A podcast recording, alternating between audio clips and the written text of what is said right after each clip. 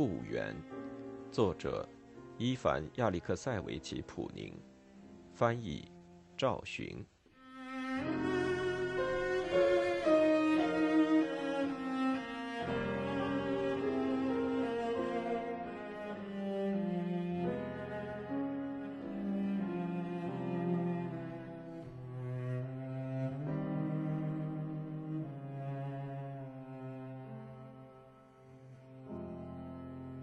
十。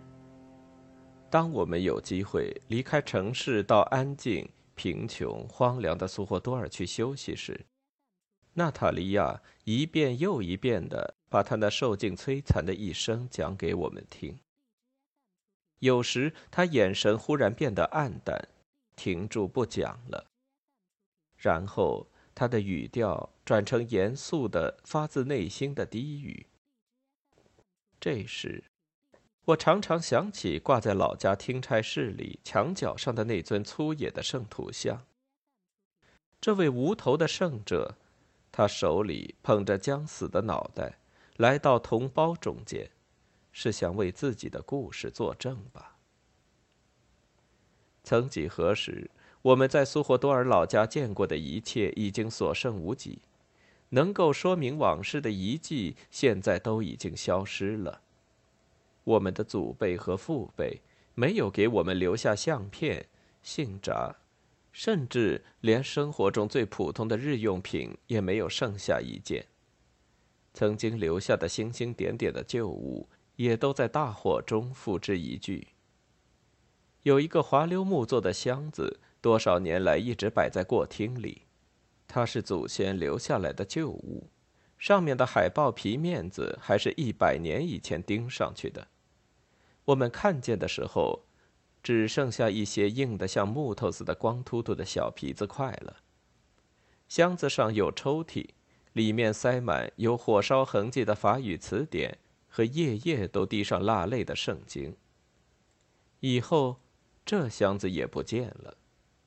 大厅、客厅里的那些笨重的家具也都坏了，后来也没有了。老家那幢房子已经破旧不堪，渐渐下沉。我们讲述的那些最后的各种变故所经历的漫长岁月，也就是这古老的家园缓慢败落下去的过程。他的往事越来越带传奇色彩。苏霍多尔人是在偏僻的庄园、阴森却又错综复杂的生活中长大的。这样的生活曾有过自己固有的习俗和繁荣时代。从他因循守旧的生活方式，苏霍多尔人对他的耿耿忠心来判断，简直可以指望他能够子孙万代、永世长存。然而，这些草原游牧祖先的后代却是温顺的、软弱的，像人们所说的那样，不大会折腾人的。像有着地下通道和洞穴的田鼠窝，在犁头之下消失的无影无踪一样。苏霍多尔这个百年望族，人们眼看着他败落下去，消失的无影无踪。曾经在这故园里居住过的人，死的死了，散的散了，那些残存者正在熬度他们的风烛残年。我们能够找到的已经不是他的习俗、他的生活，而仅仅是有关他的习俗和生活的回忆，以及半野人般的简陋的生存状态而已。岁月流逝着，我们也就越来越少去瞻顾草原上的故居，它对我们来说也变得越来越陌生。我们和故乡的习俗以及我们出生的那个阶层的关系也越来越淡漠。许多和我们一样的同族人，他们同属于古老而功勋显赫的名门望族。我们族人的名字见诸编年史料，我们的祖先曾官居御前大臣、督军、省长、宫廷显贵，甚至于是几代沙皇的宠臣和皇亲国戚。要是我们的家族在西方，那他们一定是骑士。受到人民的齐声赞扬，誉满邦国，他们也会更加长久的代代相传，留存人间。一个骑士的后代绝不会告诉你说，在半个世纪里，几乎整个家族从地球上消失了。他们繁殖了众多的后代，这些子孙疯的疯了，自杀的自杀了，或荡尽家产，或道德败坏，或销声匿迹。他绝不会像我这样直截了当的承认。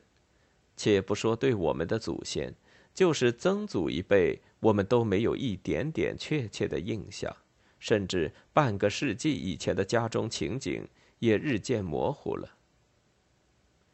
卢涅沃庄园的旧址早已犁平，种上了庄稼，像许许多多其他庄园旧址的命运一样。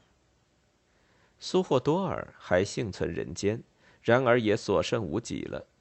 田地一块块的卖掉，土地的主人彼得·彼得洛维奇的儿子离开了苏霍多尔，出去就业。他在铁路上找到了一个列车员的差事，留在苏霍多尔的最后的人，克拉夫吉亚·马尔科夫娜、朵娘姑姑、娜塔莉亚，他们的残年是很悲惨的。春去秋来，季节更替，年复一年，岁月流逝，他们已经记不得几度寒暑。他们的生活就是回忆往事，互相争吵。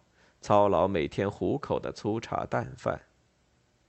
夏天，原来一片宽阔的庄园旧地已经淹没在农家的大麦田里，远远就可以看见庄稼地里这幢旧屋，旧花园残留下来的一些灌木丛也荒芜不堪，连阳台下面都有鹌鹑咕咕的鸣叫。这哪里是庄园的夏天呢？可是老太婆们说。夏天是我们的天堂。苏霍多尔多雨的秋季和大雪纷飞的冬天都是漫长的，日子很难熬。这日渐残破的空荡荡的老屋里，人们过着饥寒交迫的日子。大雪埋住它，草原凛冽的寒风穿堂而过。生个火取暖吧，又不能常有火可生。晚上。在原来老夫人卧室的窗上，有一盏羊铁皮做的油灯，发出一点点可怜的光亮。这就是全家唯一的一盏灯火。太太身上穿着短皮大衣，脚上穿着毡靴子，戴着眼镜儿，低头织袜子。娜塔莉亚躺在冰冷的木榻上打盹儿。小姐活像西伯利亚的萨满，在木房里坐着抽烟斗。如果朵娘姑姑没有和克拉夫吉亚·马尔科夫娜吵架，克拉夫吉亚就不把她那盏灯放在自己的桌子上，而放在窗台上。朵娘姑姑的小木房里堆满了残破的家具、各种餐具的碎瓷片，还放着那架已经破旧不堪、歪斜了的破钢琴。从上房窗上送过来的那点光亮，照着冰冷的木房里的破烂东西。他就在这半明不暗的古怪迷离的光线里坐着。他住的这间房子冷得像冰窖一样，就连朵娘姑姑精心喂养的鸡蹲在这堆破烂上过夜时，都冻坏了爪子。现在，苏霍多尔庄园已经完全人去楼空了。家史编年史料中记载的人们，他们的左邻右舍，他们的同龄人都已稀释。有时候，你甚至于会想：算了，难道这些人真在这个世界上生活过吗？只有在墓碑上看见他们的名字时，你才觉得事实确实如此，而且会感到你和他们非常接近。为此，你应该做一番努力。如果你还能找到他们的坟，就去坐在祖先的墓前进行一番思索。说起来很惭愧，但无法隐瞒，我们不知道究竟哪个是祖父、祖母彼得·彼得洛维奇的墓中。我们只知道他们都葬在切尔吉佐沃镇古老的教堂圣地的附近。冬天无法去那里，到处都是齐腰的积雪，在深雪中露出稀稀拉拉的十字架、光秃秃的灌木丛的枝丫和荆条。夏日，当你穿过炎热的、空荡荡的乡镇街道，把马拴在教堂的栅墙上，你可以看见栅栏后面的云山像一堵墙似的挺立着。走进了大敞四开的门，有一座洁白的教堂，它的圆顶已经生锈。教堂后面是一片绿莹莹的、枝繁叶茂、不高的小杂木林。这里丛生着榆树、水曲柳、栓蟹树，到处绿荫覆盖，十分凉爽。你会在丛林间久久徘徊，踏着墓地中青草覆盖的坑坑洼洼、高低不平的土地，踏着那生长着一层黑乎乎的、稀稀拉拉的青苔的石板。这石板已经陷进被雨水冲刷而变得松软的泥土里。走着走着，这里可以看见两三块铁墓碑。这是谁的墓呢？这镀金的墓碑已生了锈，变成了金绿色，上面的铭文已经无法辨认。在哪一抔黄土之下埋着祖父祖母的遗骨呢？上帝才晓得。你只知道他们就埋在这儿。在这不远的某个地方，你坐下来思索一番，想象一下那已被遗忘的赫鲁晓夫家的成员，你会觉得他们的时代离我们是那么远，却又是那么近。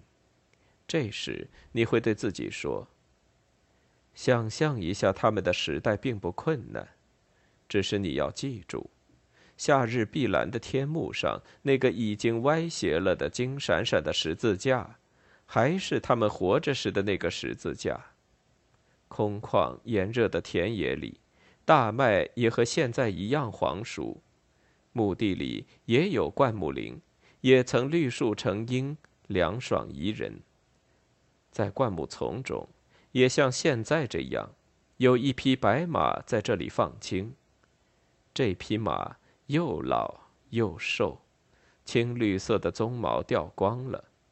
血红色的马蹄子已经裂开了。